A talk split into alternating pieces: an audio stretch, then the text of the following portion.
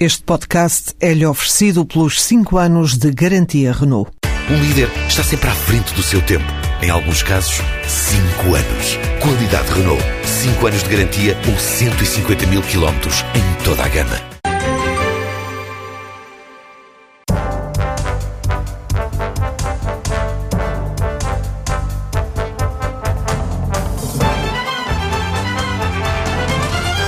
Luís Lajinha de Souza está na Bolsa de Lisboa, Euronext de Lisboa, desde 2005. Assumiu a presidência executiva em 2010. Passou pelo Grupo Caixas de Depósitos e pelo antigo ICEP, que entretanto deu origem à ICEP. É economista. Boa tarde, bem-vindo. Antes de se tornar presidente da Bolsa, jogava, apostava, comprava ações eh, regularmente? Olha, por, enfim, o termo jogar, apostar é um termo que nunca apliquei, mesmo antes de uh, uh, vir para a Bolsa e depois de estar na Bolsa ainda, ainda menos. Mas, mas não é depreciativo, é? não, porque tem, tem uma carga que acaba por passar uma imagem negativa que, estando do lado em que estamos, do lado da, da, da Bolsa, achamos que devemos ao máximo evitar contribuir para... Investia então em ações? Investia, enfim, e, e naturalmente eu estando na Bolsa tenho um conjunto com, com os meus colegas, temos um conjunto de regras muito uh, restritas que nos impedem de, uh, de, de, ser intervenientes ativos e, portanto, aquilo que eu fiz foi basicamente o que tinha, mantive, uh, não fiz qualquer. Mas antes era um, era um participante ativo do mercado? Não, não muito ativo, não, não, Confesso, não muito ativo, mas não deixei de, de, de ser participante, enfim. Mas o seu caso, então, acaba por ser um pouco simbólico do país. É uma pessoa que tem conhecimento do assunto, é economista, conhece a realidade das empresas eh, e, na verdade, se olharmos também para o capitalismo popular em Portugal, ele aconteceu numa fase dos anos 90, mas esmoreceu, eh, esmoreceu muito rapidamente. O que é que se passa para que o pequeno investidor, nomeadamente, que é isso que estamos a falar, não procure mais uh, investir, jogar uh, na bolsa? É a complexidade? São as corretoras que cobram, que cobram demasiado para mediar a compra de ações? Eu penso que haverá com certeza vários fatores que podem explicar isso.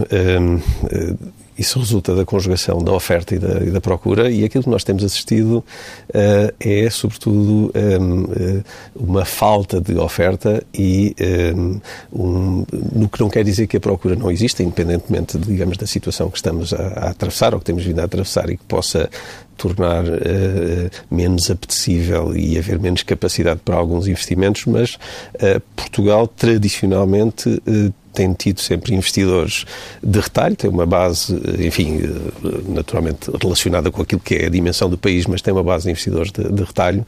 E, portanto, eu quero acreditar que havendo uh, oferta... O que quer dizer com investidores de retalho? São os pequenos investidores das pequenas poupanças. Aliás, houve sinais muito claros disso, agora recentemente, quando esses investidores lhes foi dada a oportunidade de adquirirem obrigações eh, que foram emitidas por empresas dirigidas ao retalho, houve uma resposta eh, eh, impressionante, acho que a todos os níveis, e sobretudo face ao contexto... Eram juros também atrativos, de 6%, 7%, em alguns é, é, casos. É, enfim, tudo faz parte da, da, atratividade, mas o que é certo é que essas empresas que conseguiram emitir essa dívida, essas obrigações para uh, esses investidores de retalho, estamos a falar, uh, enfim, os números que tenho, se calhar, ultrapassam os 150 ou 160 mil investidores. investidores. no conjunto da, da, das operações. Mas tem vindo a cair esse não, número ou não? Com, enfim, para estas operações, com certeza que elas não... Não para as, há, não há mais para as investidores, há mais investidores do que aqueles que foram a estas estas Evidentemente, a procura é operações. Sempre... Isso. Uh, isso. Mas os investidores regulares do, do, nosso mercado de capitais, os pequenos investidores regulares, têm vindo a cair esse valor na última década? Estabilizou? É pequeno? E como é em relação ao resto dos outros dos mercados, por exemplo, o que está aqui ao lado, o de Madrid? Olha, eh, os números de Madrid não, não, não consigo precisar. Agora, relativamente ao mercado português, o, o, o, retalho tem tido sempre um peso uh, importante no, no, nosso mercado. Um, e a CMVM publica estudos sobre essa matéria. Os últimos números que eu, que eu tenho apontam para cerca de uh, 25, 30% das transações estarem relacionadas com clientes de, uh, de com investidores de, de, retalho. O que não quer dizer que uh, não possam ser estimulados e, portanto, é natural que, e hoje cada vez mais nós estamos eh, numa economia aberta, num contexto um, ehm, de, em que a procura é global e, portanto, os investidores de retalho portugueses hoje têm uh, acesso não apenas àquilo que existe em Portugal, mas àquilo que está no mundo. E, portanto, nós, uh, se metade... há menos oferta em Portugal, uh, e, já lá vamos falar. Se há menos oferta em Portugal, isso não quer dizer que eles não estejam ativos a investir noutros, noutras praças e noutros mas títulos. Tem sentido esse, esse diversificar os investimentos dos investidores portugueses, ou seja, não apenas concentrados no PSI português, no PSI 20 português e não só no PSI 20, mas também procurar investir, por exemplo, nos títulos, nos maiores títulos mundiais? Eu, eu não, não tenho números porque nós não captamos esses fluxos, não é? mas aquilo que acredito é que, de facto, essa, uh, essa apetência e, e esse investimento faz-se. Uh, uh, acabo, digamos, tenho essa percepção, resulta às vezes do, do contacto que temos uh, com, com investidores, com intervenientes no ecossistema e, portanto, nós sabemos, é fácil identificar investidores, uns mais sofisticados, outros menos sofisticados, que estão ativos quando não estão sobre produtos, instrumentos financeiros portugueses, estão ativos sobre. Mas é uma bolsa morna, a nossa. Como? Uma bolsa muito morna, muito tépida, digamos assim. Enfim, esses termos, sabe que é sempre, depois eles têm sempre uma interpretação diferente sobre, uh, dependendo de quem, uh, de quem os ouve. Aquilo que me parece que é importante nós uh, um, enfatizarmos é que o mercado de capitais e o mercado de bolsa em particular Uh, tem ciclos, uh, estão, são ciclos que estão associados à, à, economia e acho que a situação que temos vindo a viver e as restrições que as nossas empresas têm enfrentado demonstram a importância de o mercado de capitais e o mercado de bolsa poder ser um instrumento a que as empresas tenham acesso e que isso depois permite também que os investidores tenham, tenham acesso. E o que eu acredito, e aquilo que temos, eh, e não só eu, mas os colegas e muitos outros intervenientes no ecossistema eh, procuram demonstrar, é que um, mesmo que o nosso país tenha uma dimensão pequena, há, apesar de tudo, muitos fatores que são possíveis de, eh, de alterar de modo a que o mercado de capitais e o mercado de bolsa possa ter um papel muito mais relevante do que aquele que tem agora, eh, em linha com situações em que já esteve no passado ou até muito para além daquilo que já esteve no, teve no passado. E acho que é isso que é importante enfatizar, independentemente do momento em que, eh, em que nós estamos e o adjetivo que queiramos utilizar para esse, para esse momento. Na próxima semana vai uh, apresentar o Internext. Que de resto já funciona desde o final uh, de maio, se não estou uhum. em erro, é um projeto para as PMEs europeias. Uh, já sabemos que nos dias que correm, com a dificuldade na obtenção de crédito e os custos associados ao crédito, a entrada em bolsa, a dispersão do capital em bolsa, pode ser uma fonte alternativa de financiamento. Mas o que é que as PMEs têm de fazer para aceder ao Internext? que critérios é que elas devem satisfazer? Ora, eu acho que o elemento fundamental, e ainda bem que é esse, é a vontade. Eh, uma empresa, eh, sobretudo para poder encarar o mercado e pensar no mercado, o elemento fundamental é a vontade do dono da empresa, dos, dos donos da empresa, no caso ter mais do que uh, um acionista. Depois, naturalmente, depois há um conjunto de aspectos que têm que ser uh, cumpridos, mas que o, um, o Internext, atenção, não é um mercado. O Internext uh, é uma subsidiária que o grupo uh, NYS Euronext uh, está a criar na Europa para ser um interveniente mais ativo neste esforço e nesta sensibilização que tem que ser feita para mobilizar os vários intervenientes naquilo que nós chamamos do ecossistema para que o mercado de capitais e o mercado de bolsa possa cumprir a sua função. Porque a bolsa normalmente é a parte visível, é aquilo que as pessoas no dia a dia ouvem ou sobe e desce. Mas para que isso aconteça, é preciso que haja muito mais à volta disso, é preciso que as instituições financeiras, que têm um papel fundamental no aconselhamento, no chegar junto dos investidores através dos circuitos de distribuição, cumpram esse, uh, esse papel. É preciso que os, os advogados, os gabinetes de. Uh, uh, os escritórios de advogados também se mobilizem e apoiem as empresas, as consultoras.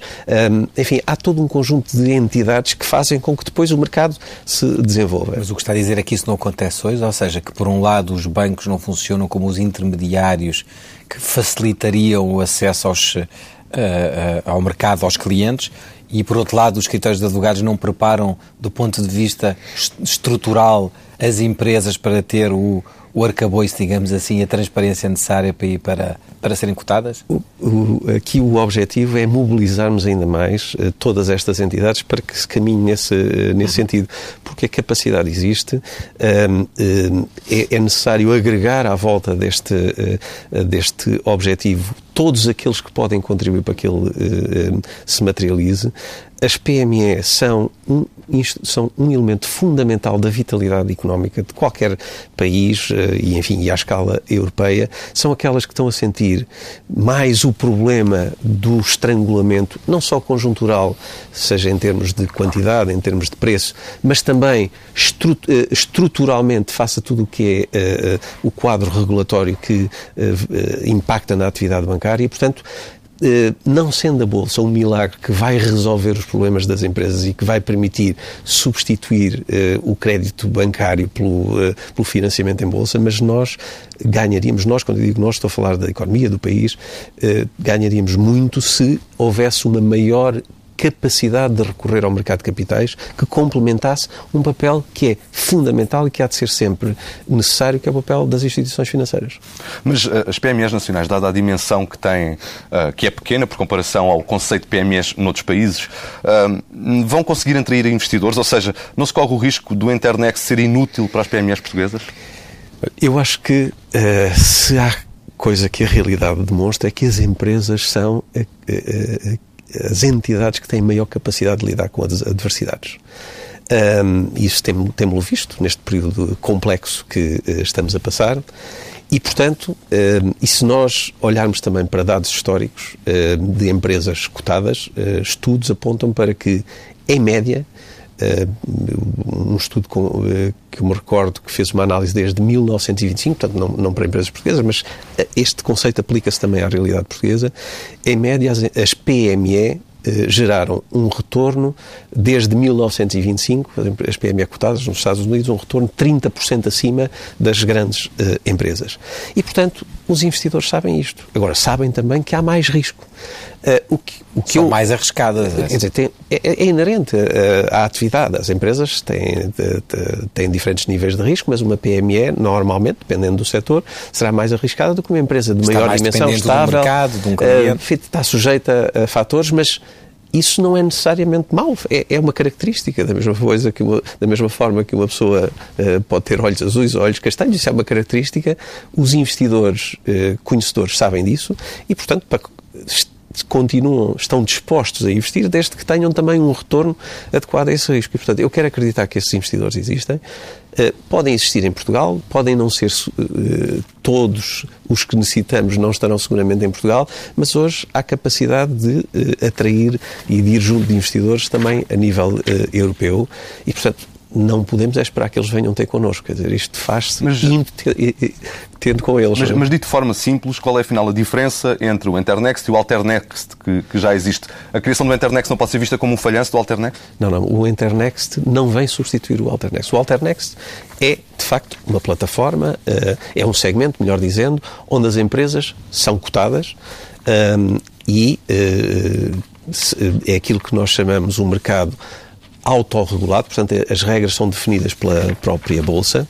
O Internext não é um mercado. O Internext é uma subsidiária que vai atuar nos vários países onde a Euronext está presente, no sentido não só de tornar mais atrativo para aquilo que já são hoje as PME que estão cotadas, estarem cotadas e, portanto, eh, tornar eh, mais eh, interessante para essas empresas estarem cotadas, promover a sua divulgação junto de investidores in, internacionais, dar-lhes mais benefício por facto de estarem cotadas e eh, eh, atuar junto das que não estão, das PME, no sentido de as mobilizar para o mercado, bem como de um conjunto de outras entidades, sejam públicas, sejam privadas, que podem fazer, que podem influenciar positivamente esse processo.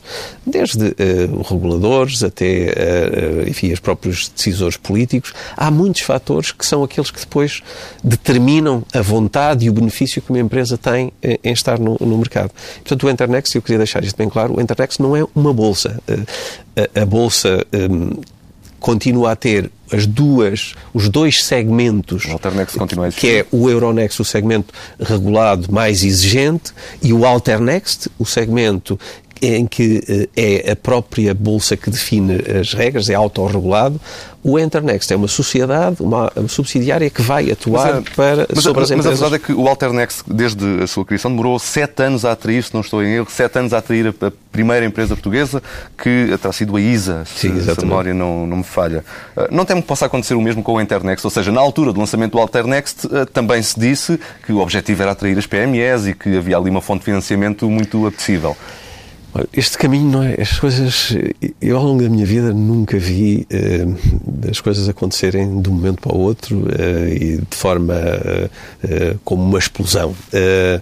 Pode-se dizer, bom, mas sete anos. Mas foi, é muito tempo, é, é muito, é, não, é, é, muito tempo. E, e, é muito, e, é uma empresa, não é?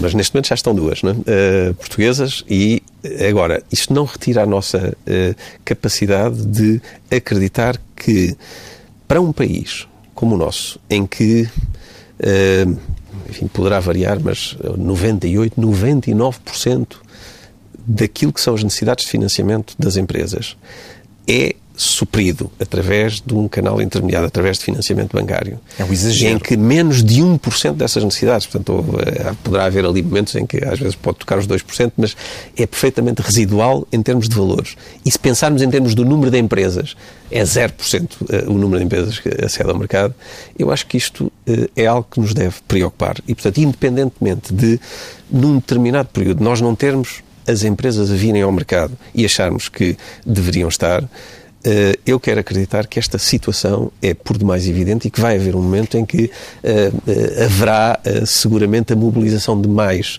vontades para que possamos isso, estruturalmente alterar esta situação. É que no início da entrevista lhe perguntávamos se, quais, eram as razões que levavam a algum afastamento, a algum divórcio dos investidores portugueses. Se era uma questão cultural do país, se é uma questão de complexidade de acesso ao mercado. Olhemos, por exemplo, para as privatizações que estão em curso em Portugal.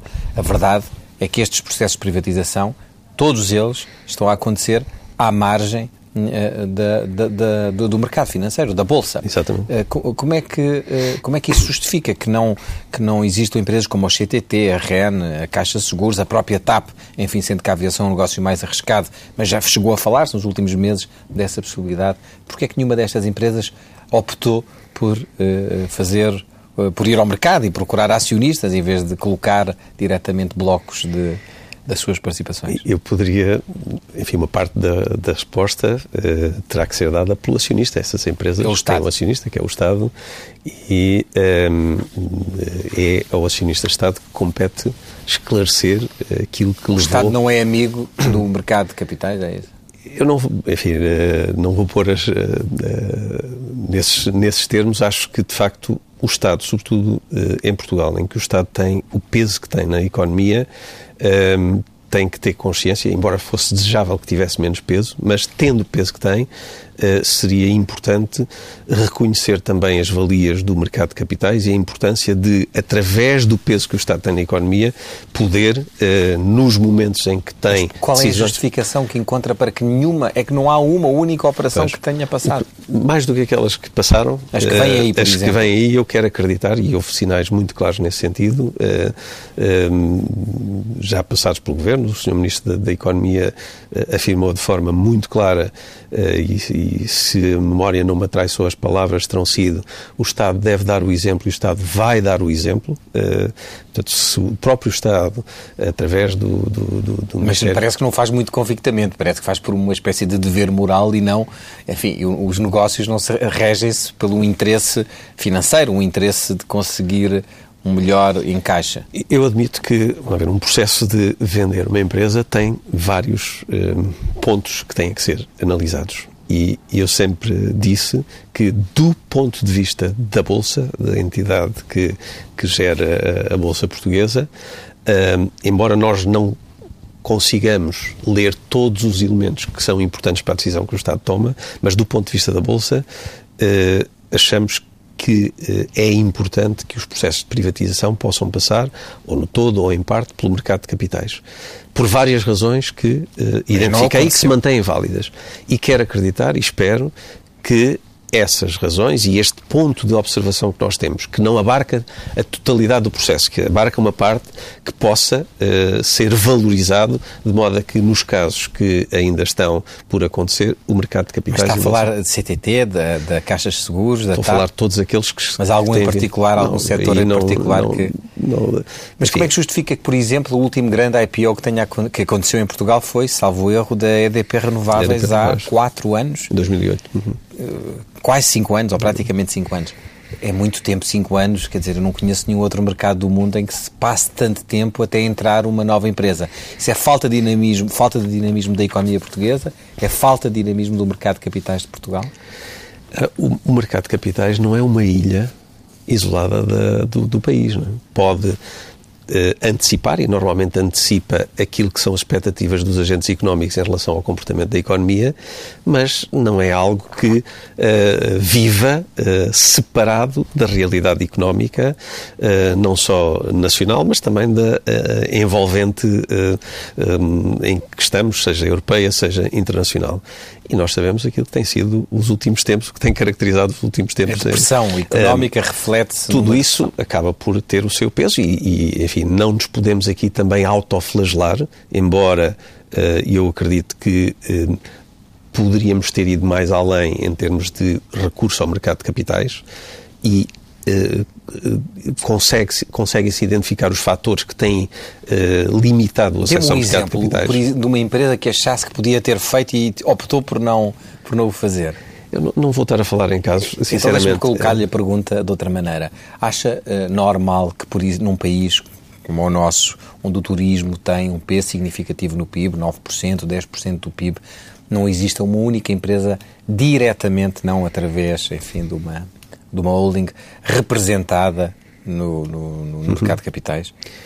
Uh, eu gostaria que assim não fosse. Eu acho que o mercado de capitais deve refletir aquilo que é o peso dos diferentes setores da atividade económica no, no país. Mas falou com esses investidores? O, o vosso papel é também falar Nós, com esses investidores sim. e perguntar-lhes porque é que não nós, nós temos uma, uma, atividade, enfim, que nem sempre é visível, temos uh, uma atividade permanente de grande proximidade, de, de grande envolvimento, uh, seja com as empresas, uh, algumas que já que tiveram cotadas, deixaram de estar, mas mais aquelas que ainda nunca estiveram. E o que é que essas empresas dizem? Essa, repare, nós temos um leque muito variado de casos. temos empresas que estão preparadas para vir ao mercado e que estão a equacionar seriamente vir ao mercado e que é uma questão de, de timing, porque quem tem, uh, quem detém a empresa acha que hoje, se vier ao mercado, não lhe vão pagar aquilo que ele acha que a empresa vale. Lembro-me da Timui, a certa altura esteve para entrar, depois não foi, avançou, recuou. Há vários, na... enfim, é uma questão de passar os olhos para, para, para, a imprensa e houve vários casos e em muitos casos é esta situação, em quem detém a empresa Portanto, acha condições que, económicas do país. Eh, acha que não vai ter se vier, porque abrir o capital significa uh, diluir a sua posição e, portanto, uh, se achar que não vai receber o valor que entende que é o correto e se tiver condições para atrasar essa decisão, espera por um momento em que possa uh, ter, valorizar melhor a, a venda da, da, da parte da, da, empresa. E, portanto, há muitos casos que Os são... empresários portugueses estão muito agarrados às suas empresas, é isso? Não querem partilhar o poder? Essa é a parte visível, mas uhum. o que eu acho que era importante, e acho que esse exercício era fundamental ser feito, é perceber qual é a racionalidade económica dessas decisões, porque nós temos tendência a, a dizer a empresa não vem para a Bolsa porque o empresário é agarrado à empresa. Mas depois temos que perceber é se há, um justificativo, se há um justificativo económico para acontecer, para que isso uh, aconteça.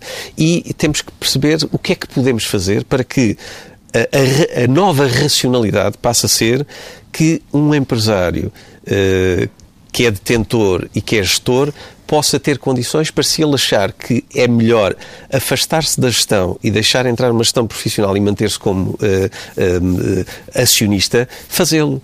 E, de facto, o conjunto dos incentivos que existem para que isso aconteça não têm, uh, não têm dado esse resultado. Que incentivos é que deveriam existir? Por exemplo, um tema que uh, levanta sempre depois grandes discussões, até do ponto de vista de, ideológico, a questão dos dividendos. Um, uma, uma, empresa que eh, gera lucros e que distribui dividendos, o dividendo já é algo que resulta daquilo que é o resultado da, da empresa depois de pagar os, os impostos. e, portanto, deveria ser canalizado para os seus acionistas de uma forma o menos honorada possível, certo. porque é a remuneração da atividade que a empresa já, já teve. Eu estou convencido que se quem, nos casos, em muitos casos em que hoje um uh, gestor é gestor, e, portanto, uh, uh, está na empresa, a trabalhar na, empresa e é acionista, uh, se sentisse que era indiferente poder ser compensado sendo acionista e deixando de ser gestor, haveria muitos casos em que poderíamos abrir imensas portas para que jovens qualificados, técnicos qualificados que hoje têm que procurar uh, alternativas uh, no exterior, pudessem vir refrescar a gestão de topo das, das empresas e profissionalizar essa Pensei que estava gestão. a referir-se a uma questão de impostos e de carga fiscal também tem na distribuição dos também dividendos. Tem que ver com isso. Também tem que ver com isso. Uh, e a fiscalidade tem uma implicação uh, muito grande em muitas decisões. E quando falamos em fiscalidade, nós temos de ter a noção, não é apenas o montante, e o montante é elevado, e se, enfim, não sou só eu que o digo, mas temos que ter a noção que a fiscalidade é também uma alteração, digamos, também distorce uh, aquilo que é a relevância de cada fator e o, e o retorno de cada fator. Portanto, quando uh, estamos a, onerar os, uh, os, dividendos, significa que estamos a tornar menos atrativo uh, o investir, o correr riscos, o, o colocar o capital na, na, na empresa, digamos, capitalizar as empresas. Mas há, há um clamor público para que os dividendos sejam mais carregados do ponto de vista de impostos. E o Governo não tem discussão... resistido a esse é, é por isso é que eu acho, e comecei por dizer que esta discussão é uma discussão que depois também tem uh, aqui uma forte componente ideológica. Tem feito pressão, tem feito contactos com o governo uh, para conseguir baixar essa carga fiscal sobre os dividendos, já que tem essa importância tão grande na, capacidade de dinamizar a Bolsa? Não apenas sobre os dividendos, porque não, não quero criar aqui a, a, impressão que há um fator que vai resolver todos os problemas. Eu não acredito em soluções milagrosas, aquilo que os ingleses chamam uma silver bullet. Acho que isso não existe. Há vários fatores. E, e esse era um deles? Esse é um. Eh, outro fator, eh, que tem sido também partilhado por uh, várias entidades, é a questão de tornarmos uh, indiferente o recurso ao capital alheio ou ao capital próprio. Hoje há um incentivo, enfim, no passado, uh, mais do que no presente, havia um incentivo para que as empresas recorressem ao endividamento em vez de reforçarem os capitais próprios. uma empresa que tenha lucros, que obtenham financiamento pode deduzir os custos com os juros, mas se uh, colocar eh, em vez de obter um financiamento, se os acionistas colocarem lá um montante equivalente, eh, não podem deduzir aquilo que seria um, um, um, custo do capital empatado. Isto é um incentivo a que as empresas se endividem. E Portugal tem, hoje fala-se muito da questão do, do crédito, do financiamento, mas nós temos mais do que um problema de crédito, nós temos um problema de capitalização das empresas. E, portanto, um, e há aqui uh, políticas, há aqui uh, decisões que podem ser tomadas e que podem levar a que este reequilíbrio das estruturas de capital das empresas aconteça, sem necessariamente isso implicar uma perda de receita fiscal, que eu compreendo que é fundamental. Um uh, incentivo fiscal à capitalização, não, então? Não, uh, basta. Se nós pensarmos que hoje uma empresa, quando deduz o custo dos juros, ela já deixa de pagar IRC, porque já está a deduzir o custo dos juros. Então, aquilo, aquilo que podemos dizer, bom, em vez, de, em vez de não pagar IRC pelo facto de deduzir os juros, não pague IRC por colocar capital próprio. E no final temos uma empresa muito mais sólida, temos uma empresa que para os bancos representa menor risco, temos uma empresa que para os seus acionistas significa que eles estão muito mais comprometidos com a empresa, porque, eh, enfim, aquela frase, aquela expressão célebre, se uma empresa deve 100 mil, é um problema dos uh, acionistas, não é um problema da, da, da, empresa, se uma empresa deve 100 milhões, é um problema do banco. E, portanto, quanto mais for o capital que estiver na empresa... Já teve a oportunidade de fazer essa sugestão uh, ao Governo? Nem, nem quero, já uh, fiz, eu e, e, não sou só eu que o faço, e, e fazemos-lo não só ao Governo, fazemos enfim, a, a, todo um conjunto de entidades, no sentido de apresentar esta sugestão e que uh, possa haver uma mobilização para que isto possa seguir o seu caminho. Portanto, enfim, não temos por hábito depois fazer grande alarido público destas, destas Mas sugestões. é bom fazer alarido público para que as coisas sejam audíveis. Achamos que as coisas não, não precisam de. Mas não têm andado vezes, depressa os processos, têm andado eu espero, eu espero, enfim, tem havido sinais de que pelo menos um, há, uh, há, há, da parte de um conjunto mais alargado de entidades, um olhar para o mercado de capitais de uma forma diferente e de que, de facto, há um conjunto de medidas que podem ser tomadas e que devem ser tomadas para que o mercado de capitais cumpra a sua função. O facto, por exemplo, a Galp, que é uma grande empresa, uma grande empresa portuguesa, ter um free float relativamente pequeno, enfim, então neste momento 38%. Há empresas com, eh, com free float ainda menor, eh, mas de qualquer maneira poderia ser maior. Isso também tira uh, atratividade à, à, Bolsa, ou seja, acaba por tirar-lhe dimensão, já que os, os acionistas de referência controlam grande parte dos blocos de ações?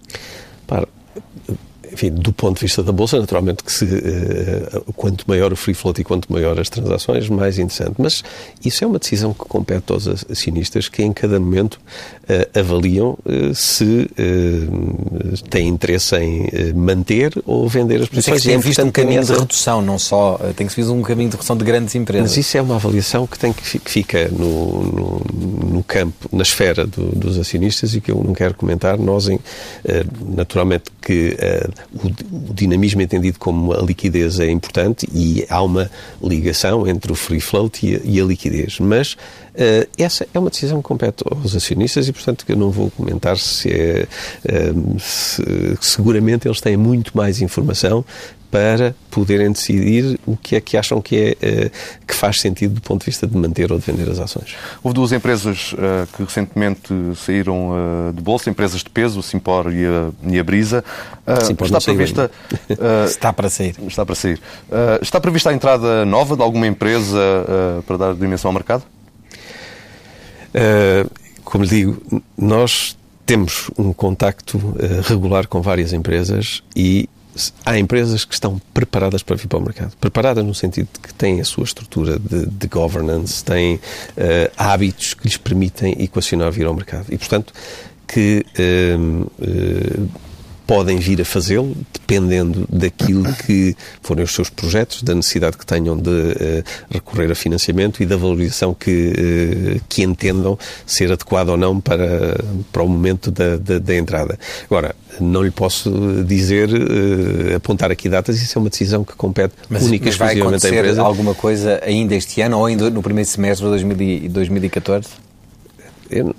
Enfim, ter essa bola de cristal é de facto é uma coisa que não existe. Eu quero acreditar que vão, seguramente vão haver operações uh, no mercado, operações, umas de menor dimensão, outras de maior dimensão. Aliás, ainda hoje, antes de vir para aqui, tive a indicação, não vou entrar em nomes, mas que uh, está prevista uma operação de, de, de, de colocação junto do, do, do, público, não é, um, não é um IPO, mas é uma operação. A Bolsa tem várias portas de entrada, não é apenas o IPO, tem também a dívida, tem aumentos de capital, tem uh, uma série de outros instrumentos e todos eles são importantes e fazem parte do dinamismo do, do, do mercado. Normalmente aquilo que é mais visível e que chama mais a atenção é os, os IPO, uh, eh, são os IPO. Uh, eh, e, e nós também gostaríamos que isso acontecesse e acredito que que há condições para vir a acontecer, ou pela parte das privatizações, eh, fazendo, eh, tendo presente aquilo que foram os últimos anúncios nesse sentido, ou parte de algumas empresas que possam vir a equacionar esse passo. A fusão entre a Zone e a Ótimos não está a passar pelo lançamento de uma OPA, uma oferta pública de aquisição, ou seja, os pequenos acionistas ficam uh, afastados dessa hipótese, ficam numa situação menos favorável e a Bolsa perde aqui ou não uma oportunidade de ganhar também por essa via mais vivacidade? Eu não vou comentar operações das, das, eh, entre empresas, elas são operações que são possíveis dentro daquilo que é o quadro uh, que, que existe e, portanto, os, os, acionistas têm a oportunidade de se pronunciar nos locais próprios, nos momentos próprios, não, não vou comentar. Mas acha que o polícia do mercado, que a CMVM, tem tido um papel de Uh, claro e de facilitar as transações e não de dificultar demasiado os processos? Olha, uh, eu nós, nós, enfim, temos um contacto muito regular com as, com, com, as empresas e procuramos ser eco também junto do regulador daquilo que é o contacto que temos com, com as empresas. E de facto, eh, muitas empresas apontam para aspectos que gostariam de, eh, eh, de sentir que, que, haveria uma, que houvesse uma atuação diferente por parte do regulador. E nós damos, damos eco disso ao regulador. enfim, não vou entrar aqui nos, nos detalhes, mas os, as empresas, as emitentes, enfim, ouvimos tudo. Algumas que.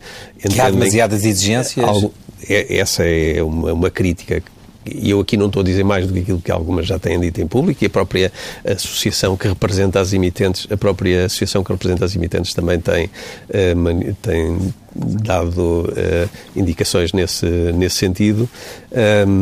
E uh, nós compreendemos que o papel do, do regulador não é um papel fácil, fácil um, e, portanto, e procuramos canalizar, e acho que é a forma correta de lidar com estes temas, é canalizar para o regulador aquilo que é que são os pontos que nos, que nos são feitos chegar pelas emitentes, atuais ou potenciais, no Muito sentido bem. de o regulador, sem pôr em causa a sua autonomia a sua, uh, e aquilo que são os critérios que acha que deve uh, aplicar, que, uh, digamos... Facilite, agilize, agilize. Agilize aquilo que puder agilizar, porque o, o, eu disse isto e já tenho recordado ao próprio Presidente da CMVM, lembro pouco tempo depois de ter assumido o lugar, a função, disse o, a CMVM é regulador do mercado, mas para ser regulador do mercado é preciso ter um mercado para regular. E, portanto, acho que tem que haver aqui uma grande conjugação de vontades Acha que é isso que... que afasta, por exemplo, algumas empresas do mercado português? Por exemplo, uma empresa eh, estatal, embora estatal, mas que podia dispersar o seu capital como a Sonangol, ter empresas angolanas em Portugal, uh, faria sentido? Há conversações? Houve conversações? Uh com empresas em concreto, não, não, como digo, não vou comentar casos em concreto, mas, mas, uh, se, em Angola, mas vou-lhe vou vou responder. Uh, nós temos vindo, de uma forma muito discreta, a reforçar as ligações uh, aos mercados de língua portuguesa, Moçambique, uh, Cabo Verde, Angola. No caso de Moçambique e Cabo Verde existem já bolsas. Estabelecemos há não muito tempo protocolos com essas bolsas. Um, uh, no caso de Angola, um, há, a bolsa ainda não está operacional, mas há uma vontade grande política em Angola, por aquilo que nos apercebemos de eh, que o mercado de capitais venha a ser uma realidade, provavelmente começando por aquilo que faz sentido começar, que é pela parte da dívida eh, pública, e portanto nós temos procurado ehm, eh, ligarmos e colaborarmos ativamente com essas entidades no sentido de ver onde é que faz sentido haver aqui uma colaboração e assumindo que esses mercados vão ter um desenvolvimento grande que se está a verificar, que vão ter que estar integrados numa realidade que é uma realidade que não é apenas local, é uma realidade do mercado financeiro que é global. Portugal tem aqui um conjunto de condições e a Bolsa Portuguesa que me parecem únicos uh, e que uh, temos que ver como é que conseguimos Mas delas estarem cotadas cá? Não estou a falar das empresas. Acho que... Mas é possível ou não alguma empresa angolana estar cotada no mercado de Quando houver empresas angolanas cotadas, isso é um caso que tem que ser analisado e, depois, e há regras a, a, a cumprir. Portanto, nós uh, temos empresas não nacionais cotadas cá, uhum. com um dual uh, listing, uh, e, portanto, esse cenário é um cenário que se coloca, que tem que cumprir regras, e, portanto, e desde que cumpra essas regras, e o regulador aí tem um papel importante, isso não é de excluir. Mas antes de falarmos em empresas, acho que há outras coisas uh, que são mais prováveis e, e, igualmente mais interessantes e que fazem mais sentido face ao estádio de desenvolvimento dos mercados. O nosso tempo está quase a chegar ao fim. Tenho duas perguntas para as quais peço respostas telegráficas. Tasha Tobin já disse que era contra. Uh, depois de várias declarações de intenção por parte da Europa, parece que agora há um recuo e a taxa, se for aplicada, vai ser uh, aplicada de forma gradual e com, com uma taxa que vai ser muito menor do que, do que era a ideia inicial. O que lhe pergunto é, já explicou que era contra esta medida, mas não é sensível ao argumento de que o setor que, sobre o qual existe um consenso que foi, pelo menos em grande medida, responsável pela crise financeira de 2008 e depois degenerou na crise das dívidas soberanas, de que esse setor deve ter um contributo acrescido uh, na resolução da crise?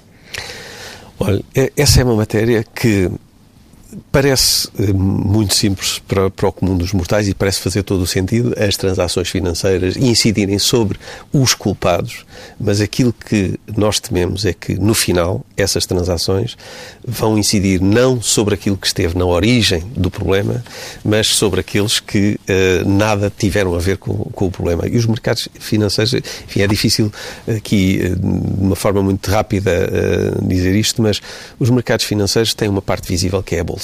Uh, e a Bolsa, muitas pessoas não têm a noção, mas aquilo que se passa na Bolsa é uma percentagem muito pequena dos mercados financeiros. Uh, e, e, e, aquilo que se passa na Bolsa, as transações de Bolsa, são uh, dos elementos mais escrutinados, que têm mais regras e, portanto, há a garantia de que aquele preço de compra e de venda é efetivamente o que, o que aconteceu. Enquanto que há todo um conjunto de outros ditos mercados que são perfeitamente opacos. Obrigações de tesouro, por uh, exemplo. E que são esses que estiveram na origem de muitos dos, dos problemas uh, e que provavelmente, quando uma taxa destas vai incidir sobre aquilo que é visível, vai a tornar ainda mais atrativo desviar do que é visível para o que é invisível. Portanto, os efeitos podem ser exatamente os contrários. Dr. Lasnia de Souza, muito obrigado. Prazer foi meu. Obrigado. Obrigado.